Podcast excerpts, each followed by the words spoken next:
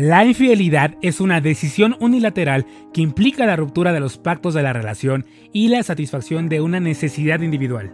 Hay quienes dicen que la infidelidad es algo natural, sin embargo, lo que es natural es que el deseo fluya. El que se cometa una infidelidad es la manera en que se enfrenta el deseo. Son cosas diferentes. Vivimos en una sociedad abiertamente monógama donde no vemos la necesidad de ofrecer y prometer fidelidad porque ya se presupone. Pero vamos, es una construcción social. Hacer acuerdos para saber qué está permitido y qué no está permitido dentro de la relación es fundamental. En Latinoamérica, 67% de los encuestados reconocen haber sido infieles. 6 de cada 10 mexicanos admitieron que ser infiel es algo completamente natural, justificando que son necesidades naturales y que no pasa nada si se hace. Incluso hay quienes argumentan que es una forma de mantener estable su relación. 53% afirma que fue infiel con alguien muy cercano, un amigo por ejemplo, y un 29% con alguien más lejano, un vecino o un compañero de trabajo. En Latinoamérica el top 4 de países con más casos de infidelidad son Argentina, Chile, Brasil y México. Usualmente no nos gusta hablar de este tema, nos aterra. Sin embargo, es una conversación necesaria, por lo que para hablar de ello tengo una increíble invitada, mi amiga y colaboradora de este espacio, Brenda García, psicoterapeuta psicoanalítica y fundadora de Efectivamente. Además, co-conductora del podcast hermano Vamos a ponerlo en palabras, con quien platicaré sobre si somos infieles por naturaleza, si una relación se puede reponer a una infidelidad, por qué el infiel decide serlo y mucho, mucho más. Te doy la bienvenida al episodio número 16 de la cuarta temporada de Cositas de Niños. En Cositas de Niños hablaremos de esos temas que nos hacen sentirnos vulnerables. Eso es lo que nos dijeron que no podíamos hablar. Aquí abriremos la conversación a todos esos asuntos de los que necesitamos platicar y conoceremos las historias que inspiran de personajes que han luchado por llegar hasta donde están. Recuerda que puedes suscribirte a nuestro canal de YouTube y a las distintas plataformas y calificarnos para llegar a más personas. También estamos en Instagram, en Facebook y en TikTok como Cositas de Ninos el podcast y en Twitter, ahora ex, simplemente como Cositas de Ninos. Yo soy Víctor Cuevas y esto es Cositas de Niños, cuarta temporada, un espacio de encuentro contigo. Te doy la bienvenida a este episodio de Cositas de Niños con una gran invitada que ya puedo decir que es un activo de este espacio, alguien que yo quiero mucho, que ustedes conocen. Brenda, bienvenida a Cositas de Niños. Hola Vic, yo es que yo tengo que insistir siempre, siempre. Yo ahí metiendo mi cuchara en todas tus temporadas porque me encantan y siempre te voy a decir, me encanta la forma en la que tú entrevistas y platicar contigo también es delicioso. Entonces, eh, qué bueno que nos vemos acá nuevamente. No, yo muy feliz de tenerte aquí. Eh, Brenda ha estado desde casi el inicio, digo casi el inicio porque Brenda llegó en la segunda temporada, pero Brenda ha estado siempre aquí al pie del cañón, siempre, siempre, siempre. Y yo estoy muy emocionado porque vamos a hablar de un tema que particularmente voy a amar platicar con Bren, porque Bren tiene este toque ácido. Ya saben, o sea, este, este toque que lo que tú esperas que te diga no te lo va a decir. Entonces, eso es maravilloso. Bueno, bueno, alguien tenía que decirlo. Efectivamente. Y hoy vamos a hablar de la infidelidad. Un tema que tiene muchas aristas, que tiene muchos lados, que tiene muchos factores. Te platicaba yo antes de entrar a grabar, ¿no? A veces nos culpamos, no sé si erróneamente o no, de una infidelidad. No sé si a veces somos villanos por ser infieles o si esto viene de naturaleza. Mm. No sé, ahorita lo vamos a descubrir. Y Bren, vamos con la primera pregunta. Y nos tallamos las manitas los dos. Y no es por justificar, pero es algo que he leído por todos lados. ¿Somos polígamos por naturaleza? Mm. Fíjate, aquí te voy a recomendar un mini, mini documentalito este, que hay en Netflix, que hay una serie que se llama eh, En pocas palabras. Creo que no sé si es la primera o la segunda temporada de esos mini documentalitos, en donde hay un episodio que se llama em, Monogamia. Y a mí eso, ese, ese episodio así chiquitito, me encanta porque lo pone muy bien. Es esta parte en la que empiezan a hablar de dónde somos parejas, de dónde somos entonces dos personas y ya. O sea, es nuestra naturaleza agarrarnos de la mano y caminar hacia el atardecer hasta que, este, hasta el final de los días. Y, cuando te llegue el flechazo del amor, entonces vas a tener ojos para esa persona solamente y no vas a tener este, eh, mirada para nadie más. Y bueno, no es tanto así. La monogamia tal cual es una construcción social. Que sí, Juanito, sí, este, eh, Fernandita, quien tú quieras, este, que nos esté escuchando y que diga, ay, no, pero yo nunca podría ponerle el cuerno a mi pareja, no, yo nunca podría aceptar eso. A ver, es que hay, hay justo una elección, así como socialmente elegimos en nuestro país eh, no comer perros, por ejemplo, ¿no? No comer gatos, no comer este, animales que tenemos domesticados, ¿no? Este, así como elegimos ser vegetarianos de repente, ¿no? O elegimos una película y no otra, porque con la otra no me identifico, este, así es elegir entonces uno ser monógamo pero se ha transmitido de generación en generación, obviamente por un montón de cosas culturales y sociales, que hay que tener una sola pareja y nada más. Y eso sí tiene funciones religiosas, tiene funciones este, políticas, socioculturales, de todo tipo. Pero eh, eso no quiere decir que aunque tú estés comprometido con una pareja, de repente se te vayan los ojitos por alguien más. De eso a que lo lleves a un acto, ya implica muchas otras cosas. Pero es que en esta parte eh, de primates, por ejemplo, el intercambio sexual tal cual, este, frotamientos, coito, este, lo que sea, en ese, en ese sentido, el plano de lo sexual es la manera en la que hay ciertos primates que así se relacionan. O sea, un changuito conoce a otra changuita y tienen o coito, este, o tocamiento para socializar. Y, y, no la hace su pareja, es solo una, una conducta de socialización. Y ya después entonces va con otra y tal. Ya en un periodo de reproducción, pues entonces ya hacen todos estos rituales de apareamiento y tal. Pero eh, nosotros, claro que evolucionamos a tener una cultura y a prohibir ciertas cosas. Y hay que, bueno, sí hay que darle ese peso tan importante que tiene la sociedad en nuestras elecciones, porque de cierta forma la sociedad nos dice que está bien y que está mal para nuestro entorno. Pero ahí también viene un montón de culpas y un montón de cosas que son, a ver, bien cuestionables, ¿no? Em, porque yo, por ejemplo, puedo tener en mi consultorio personas que eh, nunca han sido fieles, ¿no? Y eso dicen es que yo nunca he podido ser fiel a ninguna pareja y llegan con un montón de culpa. Pero a mí me ha llevado a cuestionar un poco más, bueno, ¿y eh, qué piensas tú de eso? O sea, ¿será que, que, que realmente es algo que, que tú estás cargando así como de, este, se me atraviesa una persona, conozco a alguien interesante y eso me vuelve un infiel en serie?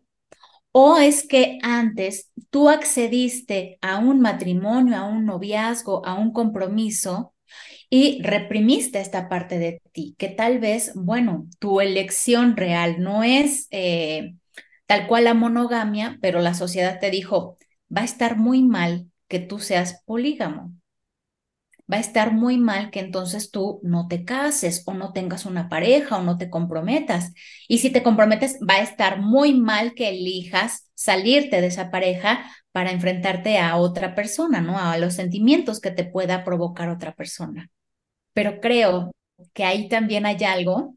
Eh, a ver, que tal vez esto es del, contenido que a ti te gusta, Vic. Eh, hace un buen tiempo yo em, lo, he platicado con amigos, ¿no? Con colegas sobre todo. Esta salida del closet, ¿no? Que no es nada más y nada menos que entonces una persona tenga que avisar, hacer público que tiene una preferencia de cierto tipo o su propio género, ¿no? Pues yo me identifico como tal o lo que sea. Este, eh, esta cosa que ojalá cada vez tenga que existir este, menos, ¿no? Que tengan que este, haber menos casos de personas que salgan porque a quién le importa con quién se mete el otro. Pero eh, yo lo pienso con algo, a ver, que en algún momento hasta me gustaría este, hacer un proceso este, ahí de tesis o lo he considerado como para...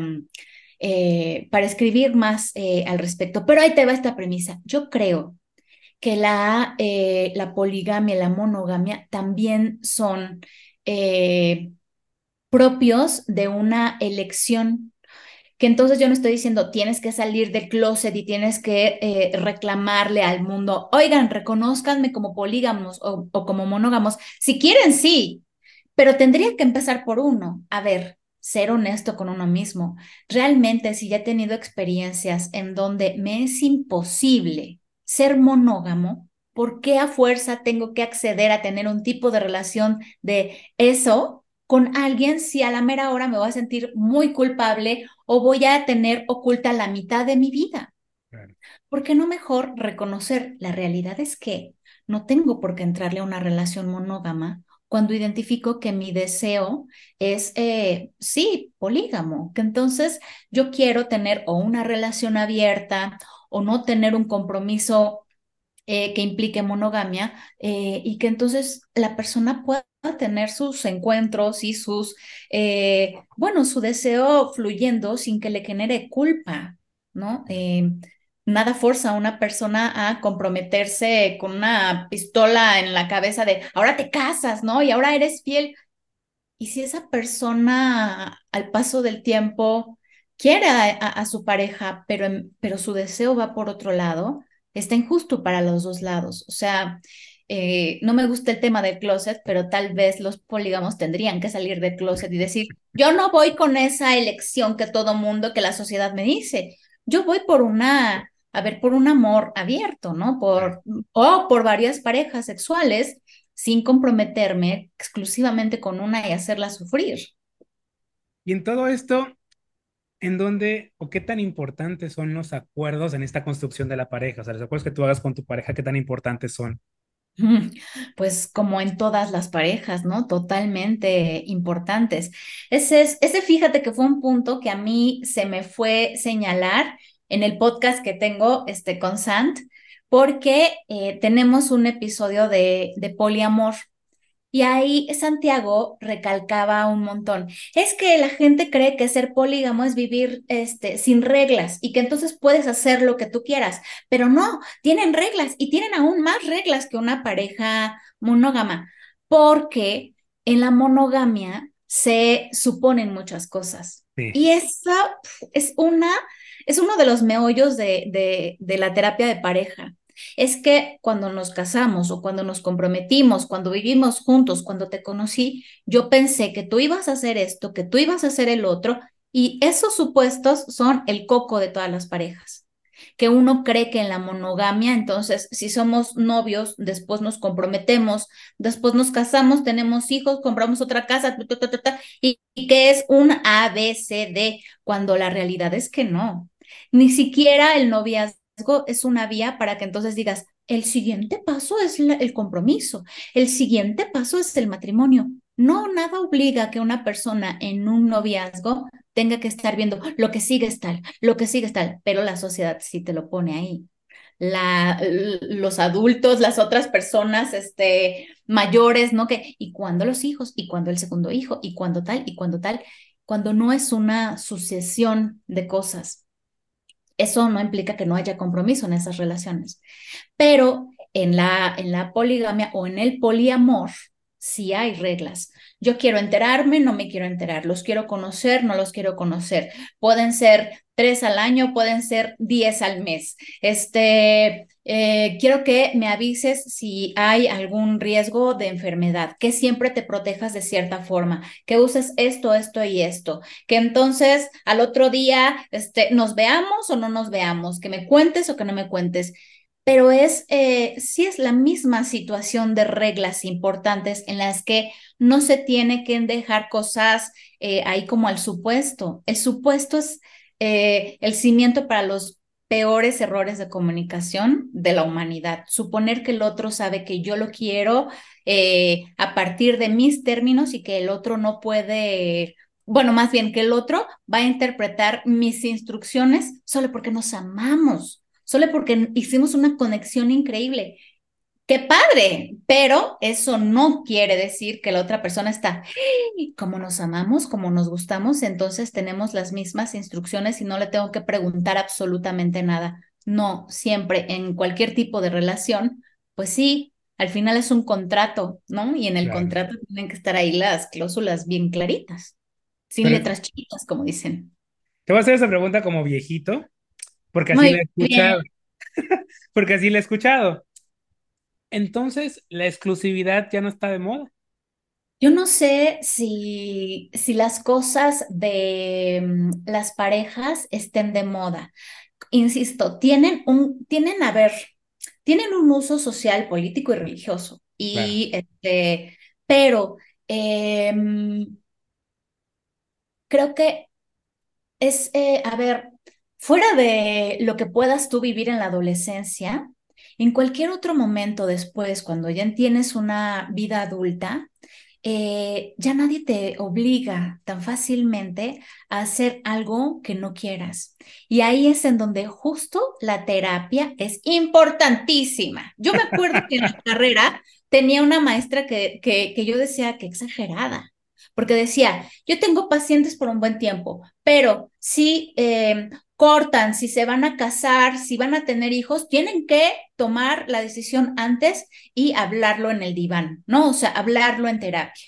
Mm, eh, y yo decía, pero porque, o sea, en cada momento, o sea, si yo ya acabé, si yo siento que ya acabé mi proceso y después, este, quiero tener un hijo, quiero casarme, tengo que regresar, en ese momento no lo entendía, pero ahora sí porque justo hay eh, motivaciones inconscientes en cada una de las decisiones que tomamos.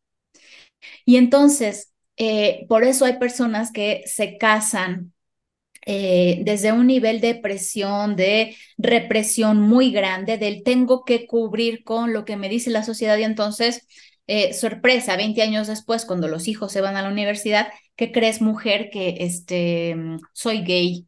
¿No? Este, o que este, descubren que anda con la secretaria, que es una jovencita con piernas increíbles, ¿no? O sea, eh, muchas otras cosas salen cuando no le das tiempo oportuno previo eh, a, a las decisiones. La sexualidad es algo que se da por sentado. Y también la sexualidad es algo que se deja al supuesto, que no sabes lo que quieres. Uh -huh. Pero la sexualidad, al ser parte de nuestro deseo, el deseo es, las, es de las cosas más cambiantes de nosotros. Y es mejor explorar en nosotros, en terapia, en nosotros mismos, en nuestras experiencias y en nuestras emociones para decir, eh, hoy voy a tomar esta decisión, pero no tiene que ser permanente para ninguna de las dos partes, ni para quien cambie, o sea, para ninguno de los dos, cualquiera de los, de los polos de una pareja puede de repente decidir salirse, decidir tomar un espacio, tomarse un break. Eh, cualquier, cualquiera de las dos partes puede salirse de la relación y tendríamos que poder eh, encontrar eso en un inicio, ¿no? Esto del eh, felices para siempre, pues ojalá, porque igual y este, pues no, ojalá, qué bonito y qué padre, y, hay parejas que funcionan muy bien para el para siempre, ¿no? Y, y que se mueren de viejitos y todo el mundo, ay, yo eso quisiera, sí, pero no sabes lo que implica. ¿Qué tal que eh, para ti, que tú tienes otro deseo y que está fluyendo todo el tiempo, conoces a una persona y sí el amor acaba y no lo pueden renovar? Qué mejor que una persona pueda también en esas cláusulas salirse a tiempo antes de lastimar a la otra, porque es, creo, lo, a ver, eh, lo más fuerte que se pone sobre la mesa cuando hablamos de, de infidelidad, ¿no? Le estás haciendo daño, este, o, ah, esa, la otra, o el otro, destruyendo, destruye familias y tal cosa. Entiendo lo fuerte que puede ser, pero también es esa una situación. Quienes está cometiendo esa infidelidad no se pudo salir a tiempo antes de lastimar a la familia, antes de lastimar a su pareja, ¿no? Pero eh, nos cuesta mucho trabajo esta renuncia al para siempre. Eh, a veces ese para siempre, y esto se me hace muy fuerte, el para siempre se pretende comprar con hijos, por ejemplo. Tenemos hijos, ya no me puedes dejar. Eh, compramos una casa, ya no te puedes ir, ¿no? Eh, y la realidad es que sí, las personas tendrían que sentirse en libertad de salir de la relación si su deseo cambia, pero eso es algo que también en la sociedad es muy sentenciado, ¿no? eh, qué poca que se fue, qué poca que la dejó, qué poca que... Bueno, eh, em, pues eso, es que el deseo no siempre es el mismo, no, no se establece y punto, ya ahí se endurece y para siempre, no. Lamento decirles, pero el para siempre no, este, no es eh, lo habitual en las relaciones humanas. ¿Cómo que no? Si Disney nos dijo que sí. Pues lo siento, pero es que pues se quedan ahí caminando hacia el atardecer, este, todo muy hermoso y, y, y nadie te dice que Cenicienta el otro día está harta de que el príncipe azul deje sus calzones ahí afuera del cesto de la ropa. Pero, ¿somos infieles por naturaleza? Em, es que, a ver, lo que es natural es que el deseo fluya. Que tú cometas una infidelidad ya es la manera en la que tú enfrentas ese deseo. Son cosas distintas que tú puedas identificar bueno, tal vez mi deseo me cuesta un montón establecerlo de manera monógama y yo lo que quiero es ir y tener parejas. Em, es como, como te digo, una, una decisión, es algo que uno elige eh, ante su propio deseo. Pero la infidelidad ya habla de que uno está faltando a una promesa, a un compromiso, a un... Eh, la fidelidad es esto, ¿no? Tú vas a ser fiel a estas cláusulas de este contrato. La infidelidad no sé qué tanto es natural si también eh, la persona decide saltarse esos, esos este, puntos, esos, esas cláusulas del contrato, em, porque, porque eso a veces es tan difícil hacerse cargo del propio deseo que es más fácil saltarse la ley, saltarse el acuerdo. Y entonces, em, a ver, eso no sé que tenga, no sé si, si, si sea en sí natural o sea como una salida de escape, así como este, lo voy a mantener oculto, lo voy a este, mantener este secreto de amor porque, eh, porque no tengo la capacidad, la posibilidad de enfrentar a mi pareja ante esos acuerdos que yo estoy rompiendo. O sea, una cosa es tener claro tu deseo y entonces a partir de ahí conseguirte una pareja que esté de acuerdo en que al año tengas una canita al aire o este si vas a hacer cosas no me entero o algo así, que entonces no, para mí es eh, un no rotundo que tú tengas a alguien más y que aún así entonces tú cometas esa infidelidad. O sea, no es natural que una persona, lo que creo que no sería natural sería que una persona, este, a ver, eh, firme una cosa y haga otra. O sea, esa también es otro, o sea, es una elección tal cual. Esa cosa de que nos miramos a los ojos y no lo pude evitar. A ver, estás pensando con otra parte del cuerpo. Y em, hay situaciones que entonces, a ver, eh, esto que se escucha mucho en el consultorio de las personas eh, a las que les fueron infieles, es yo no fui lo suficiente, no me consideró, no pensó en mí, me lastimó, todos son iguales. A ver si eh, entiendo esta, este enojo, esta frustración y todas las emociones de ser a quien engañaron. Eh, pero también qué tanto y qué tan accesible es hablar contigo de las cosas que cambian si las personas están dispuestas a escuchar que la otra persona, oye, ¿sabes qué? Me estoy sintiendo raro, siento que falta algo en la relación, hay que explorar en, en nuestras propias, eh, eh, en nuestra propia sexualidad a ver qué opciones tenemos, ¿no? Pero también hay parejas con las que es muy difícil hablar y es un no rotundo. No, no, ya te dije que no y no quiero. Y eliminan el deseo del otro. Y el otro que hace, pues salirse por la ventana. O sea, em, No estoy culpando a ninguno de los dos, pero sí estoy señalando a que en las parejas hay un espacio para hablar que frecuentemente se supone que las cosas están bien si no hay gritos, si no hay este tal cosa, cuando, a ver, nosotros también internamente estamos, eh, a ver, ahí como en, como revueltos un poco por momentos, ¿no? Hay subidas y bajadas que a veces la pareja ni se entera pero hay algún resultado de esas subidas y bajadas que sí hay que compartir con la pareja. Hay, y digo muchos tipos de infidelidad porque también depende, eh, eh, el concepto de infidelidad es muy, es muy amplio. ¿Cuándo podríamos considerar que una pareja, que alguien es infiel? O sea, cuando tiene sexo, cuando le da like a la foto en Instagram de otra chava, cuando le deja un mensaje. ¿Cuándo se es infiel, Brenda?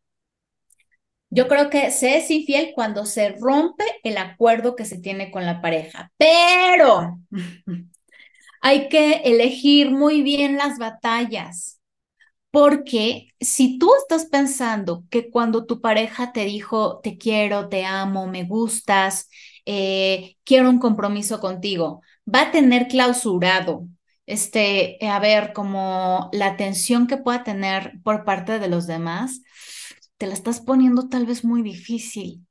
Un like. O sea, ¿qué peso puede tener un like? O sea, o sea, uno mismo, ¿no? Si yo le estoy poniendo like, o por ejemplo, este tema el otro día lo hablaba con amigos, ¿qué tan válido es que le pongan fueguito? ¿No? Que le pongan fueguito a las historias. Fueguito ya es infidelidad porque le estás diciendo que entonces, pues que qué hot, ¿no? Que qué caliente, que qué bárbara, que cómo se ve, que qué guapo, que qué guapa. Ay, no sé. Y, o sea, a ver, eh, que tu pareja, por ejemplo, en una cena de amigos, eh, voltea a ver a la amiga de su prima, que está muy guapa, ¿qué tiene ahí de malo? O sea, solo le está viendo. Eh, mientras más se reprima en la pareja esa parte que sí es muy natural de observar, admirar eh, o querer interactuar en algún nivel con una persona que te atrae, em, a ver, es que ahí eh, justo es, es, es, natural reaccionar ante eso. Ahí sí es una cosa de, bueno, hasta la química del cuerpo se va a poner ahí en juego, entonces no vas a poder decir, por favor, neurotransmisores, no, las hormonas, por favor, que no, o sea, no, mejor que salga y que fluya ya. Y lleguen a casa y que se arrumaquen o que tengan un encuentro increíble. Aunque él tal vez se acuerde de, qué padre, esta chava estaba guapísima, pero yo tengo a mi pareja, ¿no? Em, pero otra cosa habla eh, de esa pareja que entonces no, hagas esto, no veas a nadie, deja de seguir a un montón de personas, eh, porque no sé si se dan cuenta que ahí hay dejos de celotipia. Y la celotipia es un delirio. La celotipia es este lugar desde el cual las personas a ver, tienen como este delirio, mi pareja me es infiel, si ve a otra es porque se la quiere este, llevar a la cama, este, si entonces, porque lo vio, y es mucho más común en hombres que en mujeres, pero eso no es excepción, ¿no? Se da en, en, todas las cabezas. Em, pero ¿por qué si tú tienes una relación estable con una pareja, te sentirías tan amenazado por un corazoncito, por un fueguito, por una mirada o por, eh, bueno, que diga qué guapa está fulanita de tal. O sea, yo he conocido personas que es así como de, si sale la chava que le, la actriz que le gusta en la tele, le tapaba los ojos. Y es así como, o sea, yo no sé si ella está este, considerando que este, en algún momento Megan Fox va a salir de la pantalla y le va a decir, fulanito, gracias por este, verme a través de, o sea, es un delirio, ¿sí? Es un delirio, no es real. Em, y hay que eh, tener claro que mientras más represión, más se acumula el deseo. Entonces, mejor que fluya ya y que lo hablen, ¿no? Oye, ¿te gustó la amiga de mi prima o qué pasó ahí, no? Pues sí, está guapa. Pues sí, sí está guapa, pero pues ven, estoy contigo, ¿no? O sea, eh, mejor que se hable y que sea claro a te prohíbo volver a ver a no sé quién y no volvemos a ir a esa casa porque tú no te controlas y tal. A ver, a ver, a ver, este, hay que también eh, explorar en la seguridad de cada persona, que es justa una de las cosas que hace que uno sea atractivo para el otro. Entonces, eh, si tú constantemente estás queriendo agarrar eh, de las greñas a tu pareja porque, eh, porque es ojo alegre, a ver, decide, elige tus batallas. una mirada, una sensación de, pues sí, me gustó y tal, no significa otra cosa si tú estás pensando en otra cosa o tienes sospechas, realmente, a ver, háblalas con tu pareja, porque entonces también entramos al otro tema, la confianza, la comunicación, todo esto que establece una pareja en los mejores términos, no perfecto porque sabemos que no hay pareja perfecta, pero pues algo, ¿no? De por ahí. Pero en, esta, en este conjunto de acuerdos, y digo, platicando ahorita de, de, lo que, de los conceptos, de la, de lo que creemos que es infidelidad, no sería como viable tener como un pacto, ok, en nuestra relación infidelidad es esto, esto, esto y esto, para tenerlo claro desde el inicio, ya tú sabrás si le entras o no le entras, ¿no? Claro, claro, sí, o sea, em, pero por ejemplo, a mí me gustaría ahorita hablar de esto que se vuelve hasta probablemente un meme, ¿no? Que la mujer este, se levanta y se enoja con la pareja. ¿por qué me engañaste con otra? Yo no te he engañado, sí, yo te vi besándote con otra en mis sueños. Freud, queridos amigos, en muchas situaciones, eh, cuando abarcaba en algún nivel la infidelidad, hablaba.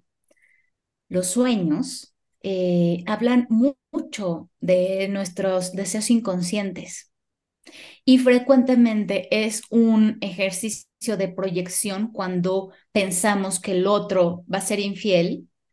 A veces, a veces en el diván surge que quien tiene deseo de infidelidad o quien está pensando en alguien más y se siente muy amenazado para ir reconocerlo, es quien está en ese delirio.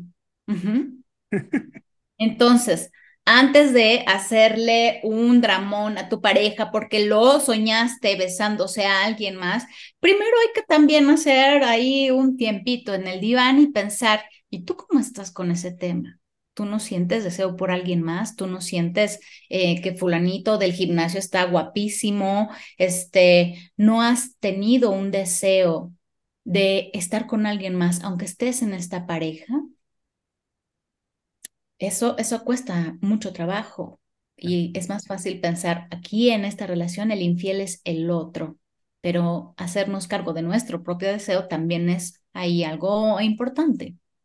Y has hablado un poco justamente en la parte de la represión del deseo y que otras cosas, ¿no? Pero usualmente cuando tu pareja te es infiel, ya sabes, ¿no? La vecinita, la, la prima, la amiga te dice, no, es que te fue infiel porque buscó algo que no recibía contigo, ¿no? Que no recibía en casa. Pero pues mejor dime tú, dinos tú, ¿por qué mm. razones es infiel? Yo creo que una de las cosas que se ponen en juego en muchos sentidos, no solo en la infidelidad, en las relaciones, sobre todo cuando tienen como este, como mucho tiempo, es justo que renovar el deseo es complejo. renovar el deseo por la misma pareja es complejo. Porque eh, esa dificultad de eh, reconocer el, em, el para siempre y darle lugar va de la mano de que tú no serás el mismo. Tú, Vic, no eres el mismo de cuando tenías 15 ni cuando entraste a la carrera por primera vez, ¿no? Y no serás el mismo de cuando este, tengas 50, este, 70 años, no serás el mismo. Sí, pero evolucionado. ¿Me explico? Y en esa evolución, en ese proceso en el que tú este, antes te gustaba este, una cosa y luego te gusta otra, em, tendrás que hacerte cargo de eso, ¿no? Este, si compraste un kilo de limones y de repente lo que te gusta es la manzana, tendrás que hacerte cargo de esos limones. ¿Qué vas a hacer con eso? Los vendes, este, los, los tiras a la basura, los dejas que se hagan viejos. O sea, cuando uno es el limón en la vida del otro, eh, es muy difícil porque mientras el otro está eligiendo otras cosas, tú también, a ver, estás en tu propia elección y se supone que uno tiene que volver a escoger a la pareja mil veces y no es así.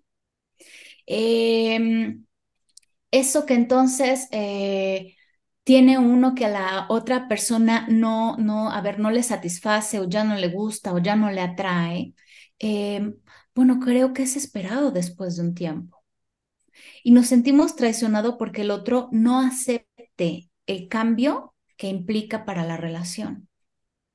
Pero es que a veces estamos muy puestos en, pero tiene que durar, pero tiene que ser, pero eh, me lo prometió, pero me lo dijiste bajo la luz de la luna. Este, o sea, eh, sí es muy doloroso identificar que eh, la mejor forma tal vez que el otro pueda ser fiel a ese acuerdo es avisar cuando no está siendo suficiente, cuando se está terminando, cuando ya no puede sostenerlo, antes de que pase otra cosa. Pero es que será, será complejo que sucede. Creo que esa es una postura muy madura y como lo hemos hablado en otras veces, eso no significa que eso va a terminar así como de, oye, fulanita, oye, fulanito, ya no me atraes, ya no siento lo mismo por ti, Ah, bueno, muy bien, nos damos la mano y cada quien a su casa. No, claro que empieza un duelo y empieza un pleito y empiezan otras cosas, ¿no? Pero será mejor enfrentar, eh, a ver, eso, aceptando de un inicio, ¿no? El deseo siempre va a cambiar, uno va a evolucionar y probablemente haya un desencuentro con tu pareja. Y no será por ti, a ver, no es que entonces eh, tú digas, es porque envejecí, subí de peso, me salieron canas, este, no soy la chamaquita de 20 años, ¿no? Em, a ver, eh, esa chamaquita también tendrá 50 un día, ¿no? Este, y eh, esta pareja, pues sí, también avanzará en su edad y también tendrá sus propias este, limitaciones, ¿no? Em, pero hay que también reconocer, uno tiene que hacerse cargo que el el cambio propio no siempre será aceptado por la pareja. La evolución que uno tenga de manera interna no obliga a la pareja a estar de acuerdo con nuestra evolución. Insisto, hay que tener bien claro, tal vez en ese contrato como regla número uno, cada quien puede salir en el momento que le parezca este, oportuno y, sensible, lo suficiente como para que no haga más daño eh, a, la pareja, ¿no? ¿Pero por qué crees que nos encanta aferrarnos a sufrir? Porque como bien lo dices, ¿no? O sea, en el momento en que tú sientas que ya algo no está bien o que ya no puedes sostenerlo, pues háblalo, ¿no? ¿Sabes qué? Ya no me siento cómodo, ya no me siento cómoda, mejor ahí la dejamos, ¿no? ¿Por qué? ¿Por qué nos aterra hablar las cosas? Si sabemos que al final el camino puede, como dices tú, puede terminar mal. Porque la idea de que el otro deje de amarnos, deje de idealizarnos, deje de vernos como el amor de su vida, eh, el sentir en algún nivel que podríamos ser mentirosos, eh, desleales, em, reconocernos como el que está pensando distinto, el que se quiere salir del juego, eh, se puede interpretar como cobardía, como que no aguanté, este, como que soy débil y todas esas cosas causan un displacer que constantemente estamos haciendo la lucha por evitarlo, ¿no? O sea, em, creo que es una de las cosas que más nos mantienen eh, en una relación sin, eh, a ver, y que no estamos cuestionando. El otro me va a dejar de amar si le digo qué tal, el otro me va a dejar de querer. Bueno, sí, tal vez eso implique pero amenaza mucho y viene de cosas muy infantiles. La mayoría de las cosas que hacemos en nuestra infancia es para que nuestros padres nos quieran y nos aprecien y nos den un lugar. Pero em, eso, sentir el otro me va a dejar de querer, el otro me va a quitar el lugar que tengo, no, o sea, es una bomba que pocos este, se atreven a explotar, ¿no? Dijiste ahorita un tema importantísimo, la infancia. Escuchaba yo por ahí, leía yo por ahí, que en algunos casos la infidelidad tendría que ver con la huella del abandono. O sea, fui abandonado, abandono antes de que me abandonen, entonces me voy a la siguiente relación. Y llego a la otra relación y aplico la misma, ¿no? Me voy antes de que me abandone. Y así te vas, o sea, te vas entre las ramas como, como Tarzán, ¿no? Una rama, otra rama, otra rama. ¿Tiene algo que ver? Claro, eh, no en todos los casos, pero eh, este ejercicio de abandonar antes de que eh, me abandonen va también de esta posibilidad. Si sientes que mereces ser amado, si sientes que mereces que alguien se comprometa contigo, pero ¿de dónde recibes esa señal en un inicio? Pues de tus padres. Y estamos en un país por lo pronto, en el que hay un abandono por parte de los, de los padres, ¿no? Este, un gran número de mujeres, de madres solteras, em, en donde claro que ese miedo al abandono, pues va a estar presente en muchas personas. Em, es algo ahí interesante porque, a ver, justo esos son lugares en donde, por eso yo recalco, antes de entrarle a un nivel de compromiso eh, que implique cosas eh, muy, muy importantes, ve a tu terapia. O sea, porque en ese miedo al abandono, probablemente eh, a ver, eh, a ver, más bien, en este deseo polígamo se está encubriendo un miedo al abandono y probablemente sí eh, te sentirías más cómodo estando por tu lado o este, reafirmando tal vez una relación más sólida. Em, que eso no quiere decir que una persona em, poliamorosa no sea comprometida, ¿eh? son muy, muy comprometidos y tienen acuerdos a veces hasta mucho más claros y explícitos. Pero sí habría que ver entonces desde dónde te estás vinculando con el otro, desde un temor, desde un miedo profundo o desde realmente una posibilidad de vínculo. En el consultorio constantemente los vínculos son cuestionados y son explorados porque justo esconden muchas situaciones traumáticas, dolorosas de la infancia y del pasado. Em, pero si estos, por ejemplo, como les dicen, eh, lo vi en algún momento en una serie, eres un monógamo serial. Acabas una relación y vas inmediatamente a la otra, ¿no? Así cierras una puerta y ya te estás confrontando así, este, nunca he estado soltera, soltero, porque al otro día ya me, ya me encuentro un novio y tal. Hay que darle lugar a ese momento de estar solos, sin pareja, seas monógamo, seas polígamo, para también entonces conocer qué te mueve a vincularte con el otro. Esos espacios, ese aire entre relaciones es muy importante, te va a dar muchísimas cosas eh, personales que de estar eh, tapada siempre con la presencia de un otro, probablemente te están llevando a ver em, a relaciones con conflicto o a situaciones que eh, muy bien no sabes por qué las haces.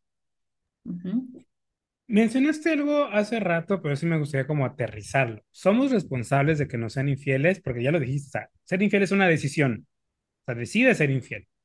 Pero yo tuve la culpa, yo orillé, porque usted dice, o sea, usualmente usualmente, no en todos los casos, ¿no? Pero así te dicen, no, es que le fuiste infiel, no, pues es que ella tuvo la culpa, ¿no? Ella, este, por, por su culpa fue infiel y se justifica, ¿no? Yo creo que tú puedes ser Genghis Khan, este, pero pues no tienen por qué ser infiel, o sea, hay como 500 opciones antes de una infidelidad. no me gustaría culpar a una persona por la infidelidad de su pareja, pero sí tal vez eh, eh, podría pecar de ceguera. Ok. Eh, porque eh, muchas veces una persona es infiel eh, o por la obviedad de que no hay sexo, no hay relaciones sexuales en la pareja, o porque entonces, pues sí, la otra persona no se ve como princesa de Disney en las mañanas y quiere alguien que esté dispuesta bellamente cada mañana. O sea, em, pero no, no necesariamente una persona a la que le han sido infieles culpable, más bien eh, tal vez eh, en esa pareja ambos han estado ciegos ante los acuerdos, ante el contrato y ante las cosas que son importantes para que una pareja mantenga intimidad. Eh, y bueno, una decidió salirse y la otra se quedó en casa, pero, pero ambos con los ojos cerrados, o sea, ese movimiento de pareja eh, ese movimiento en el que alguien es infiel no es culpa de, de, quien se queda en, en, casa, sino más bien es, a ver, efecto de una relación de la que ambos son responsables. Ambos son responsables porque es una construcción de ellos dos. Y tú piensas, digo, yo lo platicaba con, con una amiga en la mañana, ¿no? Yo sí creo que ser infiel es ser egoísta, ¿no? Porque al final del camino pues al infiel le preocupa más que no lo descubran a qué es lo que va a sentir su pareja, ¿no? O sea, Mm, es como se cuida a varios lugares donde no lo encuentran y demás, pero realmente no está pensando en lo que va a sentir su pareja cuando, cuando descubra, sino que él va a ser descubierto.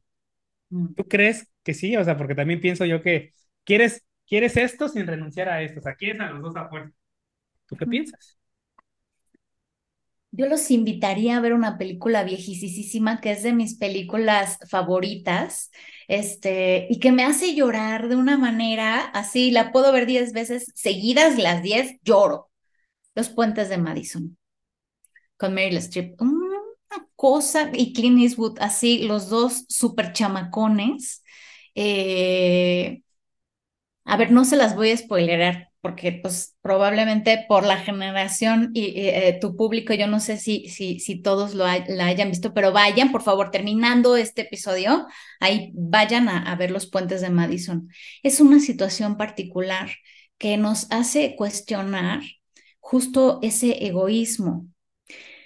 El egoísmo es algo, pues sí, que entonces pareciera que es eh, pecado, ¿no? Está puesto ahí como de, ¿cómo se te atreve? ¿Cómo te atreves a ser egoísta? Y la realidad es que todos somos egoístas la mayor parte del tiempo.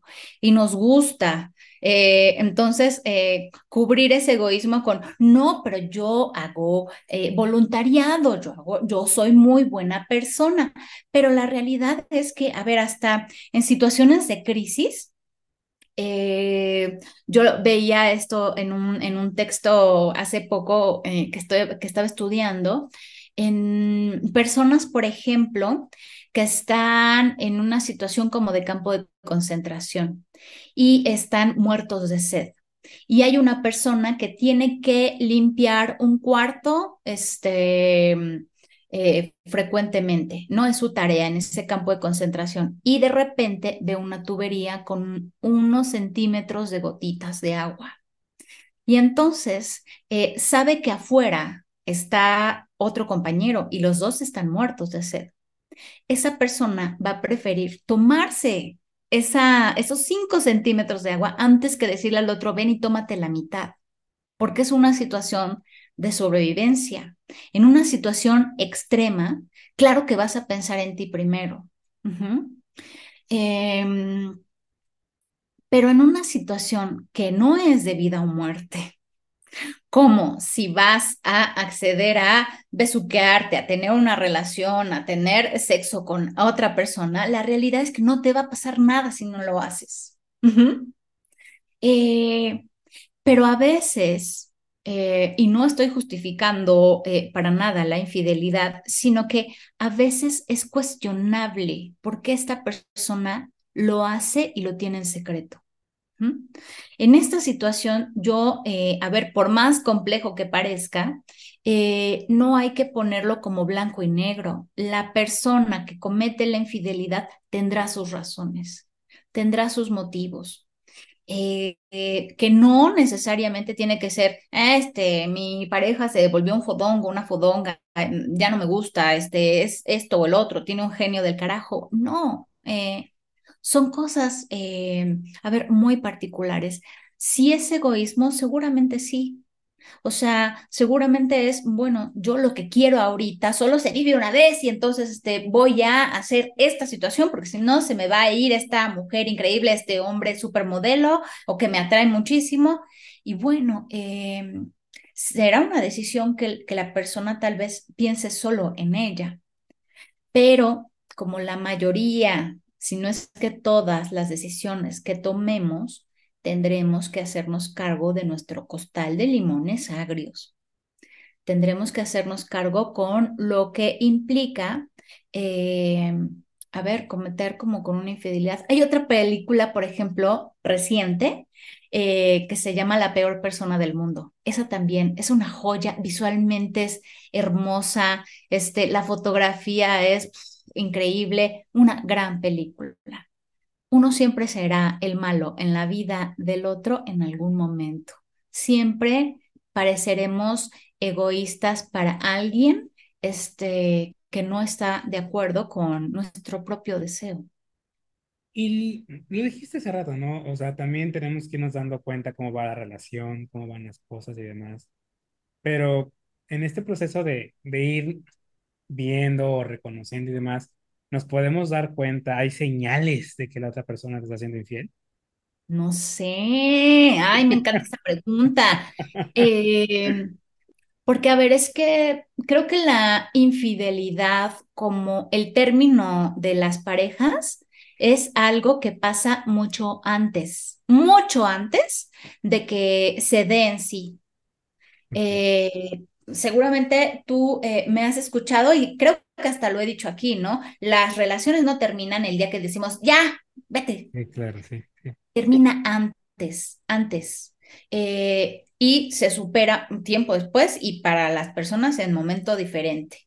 Y creo que con la infidelidad es un poco similar. No es que tu pareja un día eh, vaya al bar con eh, sus amigas, sus amigos y de repente diga, es hoy, es con esa persona y ya. Mm, no, hay algo previo que se está ahí acumulando, un deseo que se está acumulando y que seguramente dos meses antes en el mismo bar con las mismas personas, si se le para la misma persona atractiva enfrente, diría, está guapo, está guapo, me echo un taco de ojo y ya pero hay otras cosas que se podrían estar cocinando y no porque te eches un taco de ojo implica que en dos meses va a aparecer una infidelidad, pero qué está pasando para adentro del deseo de esa persona y qué está pasando en la dinámica de la pareja. Creo que se, se acumulan ciertas cosas que hay un momento en el que uno dice, ya, Ingesú, lo voy a hacer. Y ahora del otro lado, bueno, no de este, de este mismo lado, más bien. ¿Qué hago? ¿Cómo respondo si descubro que me son infieles, ¿no? Que me es infiel mi pareja. Y te lo digo porque usualmente ya sabes, ¿no? El escándalo, el despipalle, la destrucción, las mentadas de madre, todo. O sea, usualmente viene eso. Pero también hay quienes te dicen, no, yo simplemente si viven, por ejemplo, en pareja, saco dos cosas a la calle, se acabó, no hay más. O sea, ¿hacia qué lado nos vamos? ¿Hacia la parte de, de, pues, de esta cosa magnánima del escándalo y demás, o a la parte de, no, ¿sabes qué? Se acabó y vámonos, no hay más. Yo creo que cada persona tiene que explorar con qué está de acuerdo y que, con qué se siente bien. A veces hay parejas en donde funciona el, pues yo no me siento bien con eso y vamos a darnos un tiempo. Se dan un tiempo, meses, a veces años separados y después regresan. Eh, replantean la relación, ¿no? Este, hay parejas en donde eso lo aprovechan, es así como, ay, bueno, ya, entonces ya, y vete, ¿no? Así, este, que igual y nada más fue que este, le dio fueguito a alguien en una foto en Instagram y es así como de, no, no puedo con eso, ya vete, y es así como, ay, qué bueno, cuando igual y no era para tanto, sí, pero es que pasan otras cosas, a veces es como el pretexto perfecto para terminar una relación que por las buenas no puede terminar. Em, pero creo que, eh, a ver, quitarse uno de la mente que es exclusivo para la otra persona es mucho movimiento interno. O sea, ¿y qué pasa si yo no soy la única, el único para mi pareja? Eh, ¿Qué tal si sí eh, se puede enamorar de alguien más, pero es que se puede enamorar de alguien más en cualquier momento? ¿Qué pasa si entonces este, tenemos hijos? Hay que mantenernos unidos por los hijos, aunque, aunque este, haya una infidelidad terrible, como si los hijos no se dieran cuenta. Em, si regresar o no, si perdonar o no, si aventarle la ropa incendiada por la ventana o no, si hacerle un pancho afuera del trabajo con el otro, la otra o no. Eh, a ver, creo que cada persona hace lo que necesita como para tramitar las emociones de sentirse desplazado en la pareja. Eh, pero después de que esa bomba explote, em, a ver, hay que ver qué queda en los escombros. Queda la posibilidad de, eh, a ver, de desear mantenerse en esa relación o no. Si entonces eso abre la posibilidad de que yo me quiero mantener como monógamo con esta relación o con la que sea y yo no te quiero a ti, este, porque ya no puedo confiar en ti porque no entras en esa, en esa ecuación, bueno, eh, tiene lugar, ¿no? O sea, creo que tiene lugar la decisión que cada pareja este, tome. A ver, siempre y cuando, y ahí sí creo que eh, hago mucho hincapié, no se opte por el autoengaño. No se opte por un no pasó, vamos a hacer como que no pasó, este, vamos a hacer como que, bueno, tú ya no la vuelves a ver nunca más y entonces, este, no pasó, no le digas a nadie, no tal. A ver, sí, la intimidad de la pareja es respetable, ¿no? No tienen por qué decirle a nadie si no quieren, pero es esta cosa. Em, Creo que lo más rudo que se puede dar en una situación de infidelidad es que alguno de los dos se autoengañe, porque eso sí va a terminar mal, tal vez no de inmediato, pero sí en el futuro, cuando, cuando esa ceguera, cuando esos ojos se destapen, o sea, eso creo que va a traer eh, una bomba atómica en vez de una bombita chiquitita o una bomba de otra dimensión, ¿no? O sea, eso sí creo que destapa una bomba totalmente destructiva. ¿Y se puede rehacer una relación después de una infidelidad? O sea, ¿es posible? ¿O ya estamos hablando de que no? O sea, ya, ya se lastimó, ya se fracturó y ya no se puede hacer. Porque conozco casos, por ejemplo, en los que, ok, decidimos seguir juntos, pero siguen, o sea, siguen juntos físicamente, ¿no? Pero ya no hay ese contacto, ya no hay esa fraternidad, ya están juntos por requisito, pero pues le sigues tirando todas las veces que es posible, le sigues echando en cara que te fue infiel. Pues tú dime si está padre seguir en una relación por requisito. para ¿Requisito para quién, no? O sea, si es requisito para ambos, para entonces eh, reencontrarse en algo que sí quieren reconstruir, que sí quieren reformular, pues es válido. Pero si es un requisito para que eh, le sigan dando la herencia, para que la familia no los destierre, para que entonces no sean juzgados por los demás, pues, mm, o sea, va a ser un suplicio estar en esa relación, va a ser un suplicio total. Y aunque las relaciones eh, de pareja son difíciles, o sea, no es miel sobre hojuelas en ningún momento, este, em, no hay por qué agregarles elementos que hagan que eso, en vez de ser un trabajo, se vuelva eso, ¿no? Un encarcelamiento total. Vamos a regresarnos a un episodio que, que, tuvimos los dos, que fue el del perdón. Y tú hablas justamente de las infidelidades en ese capítulo y vamos a, retomarlo aquí. ¿Se, ¿Se debe perdonar o se puede perdonar una infidelidad? Yo creo que eh, si es que eh, la persona quiere perdonar, tendría que saber el para qué. O sea, tendría que saber eh, para qué lo voy a perdonar. Este, ¿qué le vamos a dar lugar a eso? si es algo eh, que justo que te atormenta, este, que no puedes dejar a un lado, que no puedes ver a esta persona, que no la puedes perdonar, no tienes por qué forzarte a. Si hiciste eh, lo, o sea, si, si tú sientes que te hizo un daño irreparable, que realmente a ver, eh, te sientes humillado, este, te sientes, a violentado, te sientes maltratado en muchos sentidos. O sea, ¿para qué lo perdonarías? Una cosa es que digas, ya, pasaron estas cosas, nos separamos, que se quede allá muy lejos y que no me vuelva a molestar, no lo perdono, no lo quiero volver a ver y tú continúas con tu vida.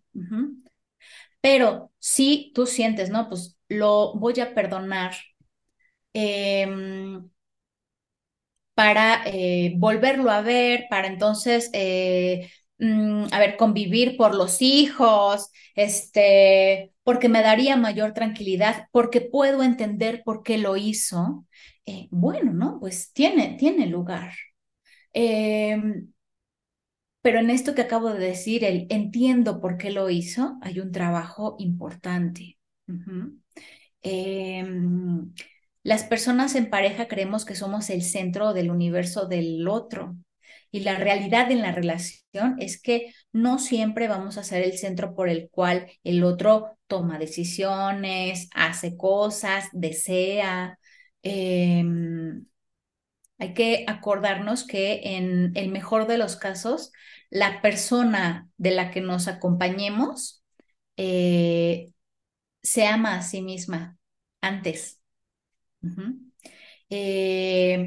y que en este compromiso que hace con eh, nosotros, entonces decidimos amarnos y amar la relación. Ahí hay algo, por ejemplo, que em, mi compañero de, podcast, eh, él hizo una especialidad de terapia familiar y de pareja. Y él eh, habla mucho de que en las relaciones no son dos personas, sino son tres elementos. A, B y la relación. ¿Sí? O sea, y entonces la relación es como eso que dicen muy bonito, es la macetita que riegan todos los días, ¿no? Este, esa macetita, ese tercero, esa relación, cada uno le abona, le riega y a veces uno falta y a veces el otro se le olvida y tal, y entonces, a ver, este, se poda y, a ver, eh, eh, esperemos que vuelva a crecer, que dé frutos, que, que a ver, que algo pase, ¿no? Con esa relación que estará también creciendo y cambiando.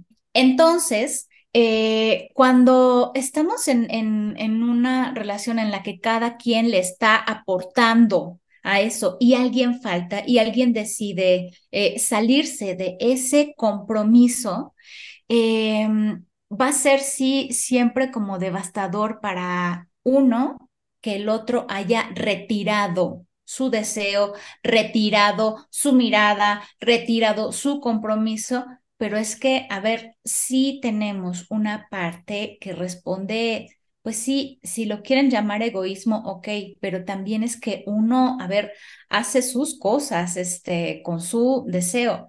Me acordaba hace ratito que, que, que, me hiciste la pregunta de, bueno, ¿y qué? ¿Se perdona o no? Este, sí, ¿qué se hace con eso? ¿Se avientan las cosas por la ventana? esta película de Nicole Kidman em, y Tom Cruise de Ojos Bien Cerrados, sí. Al final, o sea, nunca sucede una infidelidad ahí, ¿no? Él está todo el tiempo eh, paniqueado, perseguido por el hecho de que su esposa podría desear a otro hombre. Y después de que pasan un montón de cosas súper locas, súper intensas, que, que apuntan aparte a, deseos muy perversos, eh, cuando se sabe y se revela la verdad de qué pasó en esta pareja, Tom Cruise le dice a Nicole, ¿qué vamos a hacer? Y ella le dice, vamos a coger. O sea, eh, es como una manera figurada de decir, todavía queda deseo entre nosotros, eh, todavía queda algo que hacer en esta relación. Em, porque, a ver, el perdonar una infidelidad, eh, a ver, sí, sí, en algún sentido puede, puede representar para, para quien ha vivido la, la, infidelidad como algo muy intenso al momento justo de, de, tener relaciones, estará pensando en mí, este, qué le hizo este, al otro, a la otra, que yo no me atrevo, este, que no me gusta. O sea, sí lo que haga el otro con su deseo, en este involucramiento, sí también apelará y a mí que me gusta, y yo que he hecho, yo que no he hecho, o sea, Eh, y ahí es en donde, bueno, si cada, cada persona decidirá si lo perdona, si no lo perdona, si regresa a la relación, si se reformula, pero voy a salir como disco rayado. O sea, lo mejor sería ir a terapia y explorar qué es lo que quieres, porque a veces es, no, pues ahora que me perdone, o sea, ahora que, que, este, que me contente, ¿no? Este, a ver, que haga que lo perdone, que se note, este, eh, arrepentido arrepentida y se vuelve un látigo, este, que bueno, también hay, hay, una, hay, un monto de egoísmo, ¿no? Ponme en un pedestal porque tú me hiciste tanto daño. Mm. ¿Y se puede construir, reconstruir la confianza? O sea, te perdono, ¿podemos reconstruir la confianza o es algo que difícilmente se reconstruye? Yo creo que tal vez se puede retomar, si, eh, insisto, si se sabe la razón del otro, si se sabe la postura del otro y es suficiente como para que haya justo esa comprensión, ok, entiendo por qué lo hiciste, vamos a tomarnos un tiempo como para digerir cómo se sienten y bueno, eh, se puede reconstruir siempre y cuando la otra persona esté dispuesta a entender qué fue lo que dio pie a una situación así, ¿no? O sea, yo... Eh, frecuentemente lo pongo a ver sobre la mesa, que aviente la primera piedra quien esté libre de pecado, ¿no? Porque, a ver, este, pues sí, no, no, no, no, no estamos como caballitos así sin ver a nadie, ¿no? Este, es imposible, por más que, que, estés limitado. Y si tu persona, o sea, si tu pareja te está limitando, no veas, no hagas, no tal, ojo porque eso puede rayar en un tipo de, de agresión el prohibirle al otro eh, libertad, eh, pues eso, ¿no? Del uso de sus redes sociales, del uso de este, su imaginación, del uso de muchas cosas. Eh, ahí hay que tener mucho ojo. Vamos a romper un mito. ¿Es cierto que el hombre tiende a ser más infiel que la mujer? No. Este, pero, a ver, porque ambos son personas deseantes. Pero lo que sí es frecuente es que las mujeres, al ser mucho más estratégicas que los hombres, lo puedan hacer y lo puedan estructurar sin ser cachadas. ¿No? Así, este, probablemente eh, las mujeres eh, podremos ser un poco más discretas en ese sentido y, eh, y los hombres no. Además de que socialmente está más permitido o aceptado que el hombre sea un mujeriego, pero una mujer sabemos que se le llama de otra forma, si tiene más parejas o si hace algo así, ¿no? Entonces, la mujer creo que tendrá muchas más eh, precauciones eh, que los hombres, pero no es por igual, este, la infidelidad creo que es por igual. Hombres y mujeres pueden ser igual de infieles. Y en ese proceso de que ya te perdoné, ya medio retomamos la confianza, si alguien, te, si alguien te fue infiel, ¿te puede volver a ser infiel? O sea, ¿tiene la repetición o crees que, ah, bueno, ya me descubrió, me perdonó, ya, ya no lo vuelvo a hacer? Es que, eh, no sé, creo que eso... Eh, y te lo digo porque siempre te dicen, ¿no? Es que si lo perdonas una vez, ya te lo, voy a, te lo voy a volver a hacer. Entonces, bueno, ok. Sí, creo que eso responde a la relación que particular, o sea, la, la, la, forma en la que se retomó la relación, este, la forma en la que la pareja tenga otros acuerdos, o sea, si es una persona que sistemáticamente falla con otros acuerdos, ¿por qué esperarías que en ese no falle también? O sea, no es una cosa aislada, no hay que señalar solo así como de, este, esto, ¿no? Como centrado totalmente en lo sexual. O sea, hay muchas otras cosas que construyen una relación, muchas otras. Si la persona no es poco comprometida con muchas otras cosas o promete un montón y no cumple un montón, en esa y en otras cosas, pues no va a ser una excepción. ¿no? O sea, creo que es, eh, a ver, algo muy drástico, pero sí hay que observar el tipo de promesa y de compromiso que una persona tiene y cómo reacciona ante eso, ¿no? O sea, eh, si te dije que iba a llegar a tal hora, lo prometí, lo prometí, y una vez puede ser que el periférico te ponga el pie, pero si sistemáticamente no cumple con lo que promete en general, amigo, amiga, date cuenta, ¿no? O sea, está fallando al compromiso en algún sentido, no solo en, o sea, este, no es obligado que eso eh, implique lo sexual, no estoy diciendo que si llegan tarde son infieles, pero estoy diciendo que una persona comprometida, no solo en lo sexual, se nota el compromiso. Voy a regresar a mis preguntas de señor de la tercera edad. Muy bien. Porque, porque es algo que, que, que escucho, algo que, que, veo, ¿no? La gente piensa que las nuevas tecnologías, las redes sociales, promueven o facilitan más el ser infiel. ¿Tú piensas Mm, que necesitamos de todo eso para ser infieles? ¿O que No, realmente lo están incitando? claro que no. O sea, este digitaliza la infidelidad, ¿no? Pero, eh, a ver, eh, si uno tiene un deseo en la Edad Media, este, en el Renacimiento, en el siglo XX, en el XXI y en el XXVI, si llegamos, este, va a haber eh, la forma en la que el deseo, a ver, sea satisfecho, ¿no? Y las formas de relación y los vínculos eh, se adaptarán al momento eh, tecnológico y a las posibilidades que tengamos. O sea, si estamos en un bello, en un bello pueblo en Chiapas, en donde solo hay montañas, pues nos vemos atrás de, este, de la lomita, ¿no?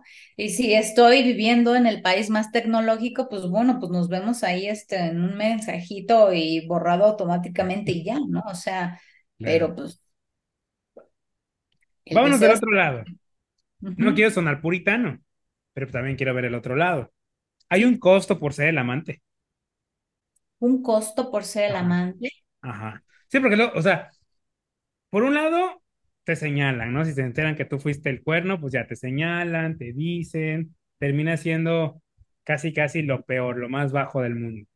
O sea, siento que, que al final del camino vivimos en una sociedad en el que no se, no se juzga tanto al que, a- al infiel, pues, sino al amante, pues, a la otra parte. Bueno, es que creo que eso em, responde a una cadenita de situaciones. Si yo eh, cacho a mi pareja con eh, un amante, me va a ser más fácil echarle la culpa al amante porque yo soy la que escogí esa pareja. Y eso entonces apela a que yo tengo una parte de responsabilidad en esa situación. No culpa, no culpa, pero algo estoy yo en esa relación, algo está pasando, yo soy involucrada con esa persona y es más fácil echarle la culpa a quien no conozco, a quien entonces, este, a quien eh, se metió entre ceja y ceja de mi pareja, cuando a ver la decisión de acceder a la infidelidad fue tu pareja. Uh -huh. Ahí quien sabe quién es la amante y quién es la pareja es esta persona. Uh -huh. Entonces, eh, muy probablemente la amante, el amante está engañado. Eso es muy común, muy común. Eh, pero si no, si la persona sabe que fulanito, fulanita es casado, este, también están atenidos al discurso de esa persona, pero ya no dormimos juntos, pero nos estamos separando, pero tenemos muchos problemas, pero contigo no siento lo que siento así con ella y tal cosa, ¿no? Eh, y a ver, eh, enamorarnos es, creo, lo más fácil del mundo.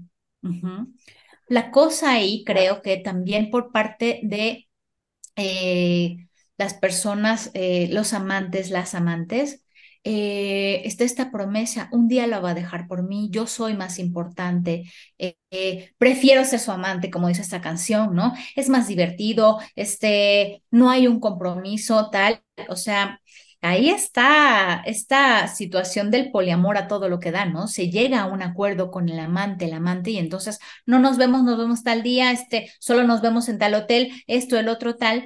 Eh, pero esto, ¿no? ¿Quién está dañando, apelando a eh, romper las reglas de esta relación? Justo es tu pareja, la, o sea, eh, el o la amante es alguien ahí eh, del otro lado este, de la puerta de tu casa em, con quien tú no tienes una relación. Y ahora siguiendo tu pareja no es un, no es un, este, un perrito de la calle que entonces se va con que el primero con el que se, o sea, que, que, que le haga piojito y le dé agüita, ¿no? O sea, hay que idealizar a la pareja al punto de, ay, pobrecito, es que no pudo con el cuerpo exuberante de aquel o aquella. Pues no. sí, sí, sí, sí. Pero siguiendo este lado, una relación que nace de una infidelidad tiene futuro, está condenada a repetir la historia, porque también el típico de, bueno, si, si, si le puso el cuerno a fulanita, pues obvio le va a poner cuerno a perenganita. Mm, es una posibilidad, o sea, no, no creo que sea imposible, pero también eh, creo que no es imposible que eh, si eso se vuelve una relación formal, este, ya con una separación previa, un divorcio, lo que sea, bueno, también podrá ser viable que haya ahí una relación bien, ¿no? O sea, una relación fructífera. Claro. Eh, pero es que con las relaciones, cuando uno conoce a alguien, hay que tener bien claro en ese momento para qué y por qué. Porque si estoy teniendo un amante y eh, esta persona como amante lo que busca es diversión, cuando se enfrente a que eh, esa relación va a repetir todas esas cosas que no te gustaba de tu pareja porque ¿qué crees que también deja los calzones afuera de la cesta? O también amanece fodonga en las mañanas o también hace esto y el otro porque es natural, frecuente en las parejas, pues ahí sí probablemente te des de topes, ¿no? O sea, e identifiques todas las relaciones tienen sus cosas que después cambian, este, se aflojan, este, agarran confianza, este, y descuidan algo, ¿no? O sea, eso creo que es el común denominador de las relaciones. Tu pareja sí va a envejecer, tu pareja sí va, este, a ver, a, a, evolucionar. Eh, tu amante de 20 años te parecerá increíble, pero pues también va a tener cosas que con el tiempo, a ver, podrán llegar a ese embudo con tu pareja, con tu primer mujer, este, tu primer esposo, porque, este, aparte tú los escogiste. Algo tendrán en común, aunque tú no lo veas. Entonces, terapia, terapia, terapia. Justo a eso iba. O sea, me es, me es infiel mi pareja, decido terminar la relación. Hay veces en los que siento que terminamos la relación y nos damos un, nos damos un tiempo, pero un tiempo de no tener a nadie, pero al tiempo ya andamos con otra persona, pero seguimos cargando los demonios de la otra relación y también creemos que la siguiente persona nos va a ser infiel, bla, bla, bla. ¿Qué tan importante es sanar esta infidelidad de la pareja que te fue infiel para poder seguir adelante, para iniciar una, una nueva relación? Porque te digo, o sea, muchas veces siento yo, y digo, no solamente en este tema, pues en, en muchos temas no vamos a terapia y seguimos caminando, cargando, cargando, como decías, ¿no? Con tu saco, con tu saco de limones podridos. Pero, este, a ver, será importante para que puedas tener una, una, nueva, una nueva relación con alguien más, pero también contigo. Para que entonces puedas identificar cuál es tu responsabilidad en ese vínculo eh, cuál eh, es el lugar de la culpa justo en esa situación, este, qué es lo que tienes que reparar, qué es lo que tienes que eh, identificar para que tú estés bien contigo mismo y si quieres también tener una relación con alguien más y poder confiar. O sea, esta, esta, a ver, esto esta frase que se dice constantemente a mí me retumba en la cabeza. Todos son iguales, todas son iguales. Pues todos los eliges iguales y todas los eliges iguales. Créeme que si te sales de esa zona de confort en la que solo salgo con tipos que conozco en el bar, pues mm, salte a otro lado a conocer otras personas. Solo salgo con personas que conozco en la aplicación de citas ok, eh, eh, tiene su uso y su función la aplicación de citas, pero igual y tendrías que sentir eh, esa química en otro nivel más presencial antes de eso, ¿no? Em, a ver, salte de ese lugar común en el que frecuentemente todos van a ser iguales. Si estás pretendiendo encontrar la aguja en un pajar, se te puede ir la vida ahí. Mejor salte del pajar y encuentra este, una aguja en un costurero, ¿no? O sea, va a ser más obvio, más, o sea, va a ser más fácil elegir entre todas esas agujas cuál es la que quieres. Eh, eh, pero sí, será completamente importantísimo, así capital, que tú puedas elaborar esa recuperación y ese duelo para retomarte a ti, retomar tu autoestima, este, tu eh, deseo, ya sea para estar este, por tu lado o encontrar una pareja. Y regresando al inicio donde platicábamos de las relaciones, el inicio de la relación, ¿tú piensas que sería viable, sería importante, pues no sé si ir planeando, pero sí preguntarnos con anticipación, tanto de manera individual como en pareja, ¿qué haríamos si nuestra pareja fuera infiel?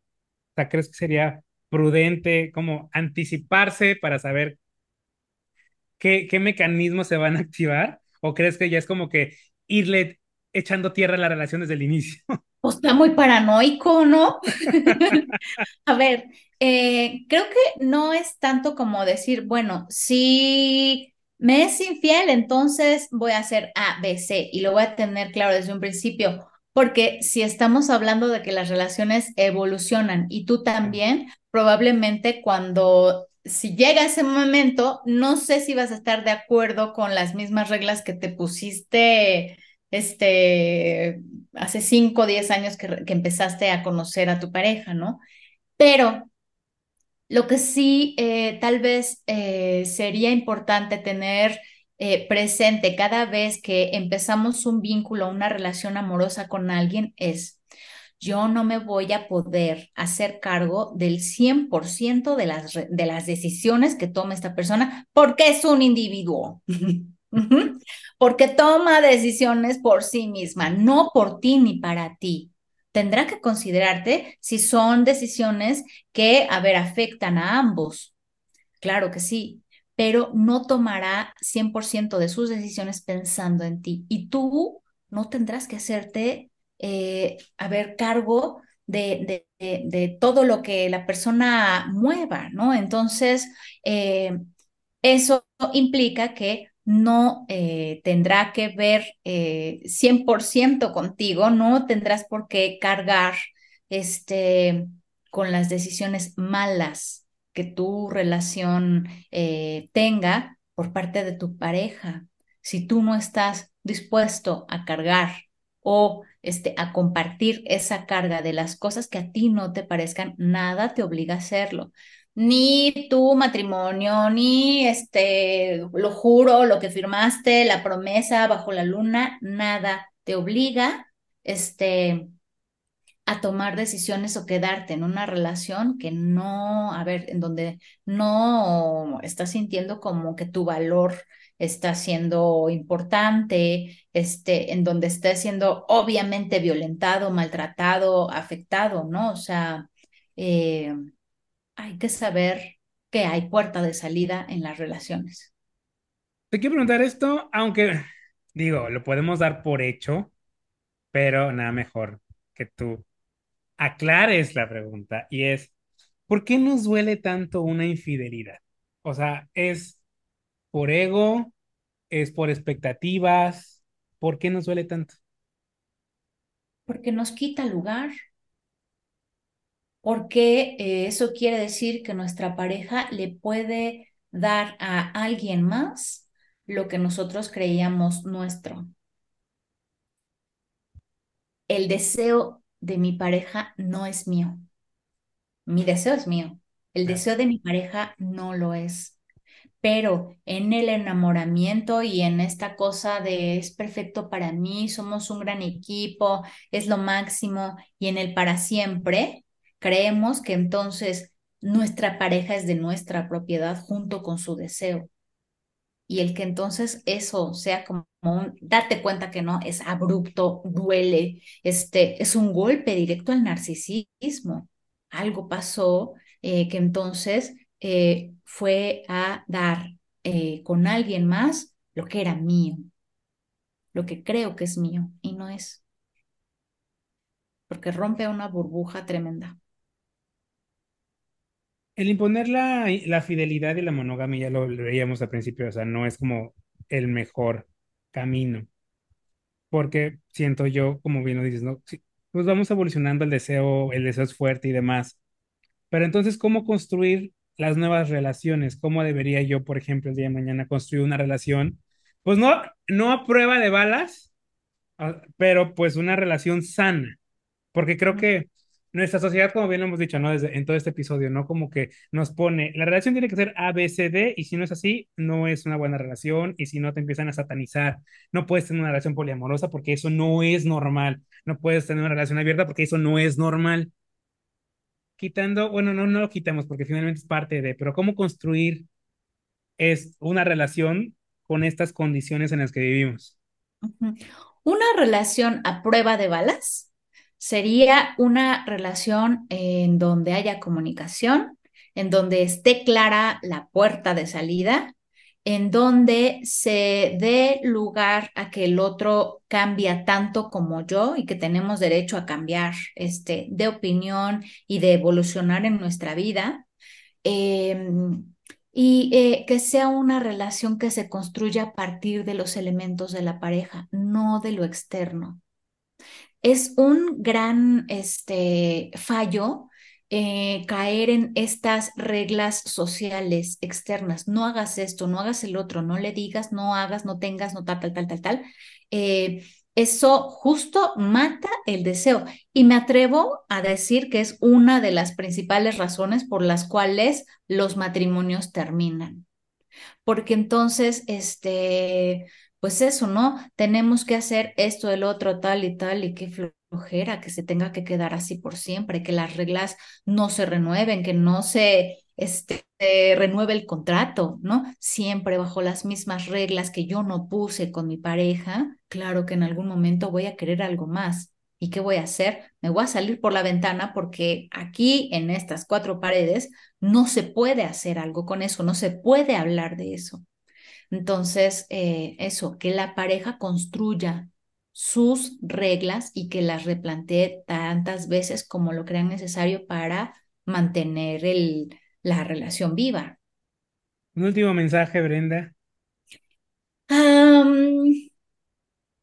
creo que, no sé, pero creo que siempre doy el mismo. Cuestiónense, o sea, cuestionen eh, sus eh, relaciones y cuestionen la manera en la que han observado las relaciones eh, toda su vida, porque se pueden dar eh, una gran sorpresa, pueden abrir un panorama enorme con el cual se puedan sentir más a gusto.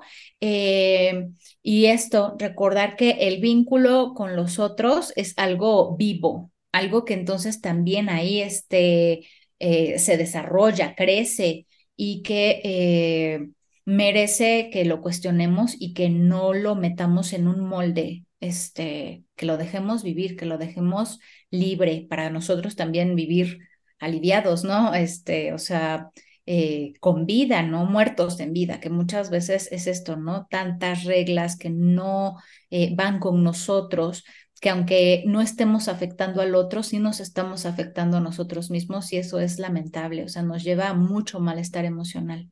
Entonces, cuestionen los moldes en los que están, sálganse si, si, si ese molde no es cómodo, no es a gusto y, este, y eso, rompan el molde las veces que sean necesarias. Bren, efectivamente, ¿cómo vamos con ese podcast maravilloso? Afectivamente, eh, sigue ahorita con Reels que comparto semanalmente. El podcast, vamos a ponerlo en palabras, está en pausa porque queremos darles una gran quinta temporada, eh, pero tenemos, eh, no nos urge, este, si no nos urge este, interactuar con, con, con, el público, nos gustan mucho sus comentarios, pero queremos ahora sí que ser lógicos con nosotros y eh, lanzarlo cuando sintamos que estamos listos. Entonces, tal vez eh, pase un poquito de tiempo, pero siempre es bueno extrañar. Entonces, bueno, a ver si eso también reviva el deseo de nuestros escuchas y regresen a la quinta temporada con nosotros con mucho gusto. Yo escuché a Bren, quiero tomar terapia con ella. ¿A dónde te escribimos? Eh, métanse a el Instagram de arroba afectivamente o directamente a la página arroba, no, este, afectivamente.com y abajito les va a salir el loguito de WhatsApp para que ahí me escriban y entonces eh, concertemos una cita, ¿de acuerdo? Bren, muchísimas gracias. Para mí es un honor y es un, una gozadera platicar contigo porque, pues lo dije, ¿no? Tienes ese toque perfecto de no decir lo que esperamos que nos digan, ¿no? Porque siempre sabemos el, ay, sí, sí, estás bien. No, no, no, tú eres como muy concreta. A ver, no por esto, por esto, por el otro. Eso a mí me encanta. Cada episodio que hago contigo lo disfruto maravillosamente. Lo escucho y lo edito y lo subo y lo vuelvo a escuchar porque me encantan los episodios contigo. Es una gozadera y te agradezco de verdad por tu tiempo siempre y por estar presente en este espacio siempre, desde la segunda temporada, siempre aquí presente. Oh, sabes que para mí también es un placer enorme este, coincidir contigo, platicar. Aplaudiré siempre eh, este espacio que es tan fecundo para tantas personas, tantas ideas, tantas eh, preguntas que surgen en tu proyecto. Siempre aplaudo y recomiendo cositas de niños.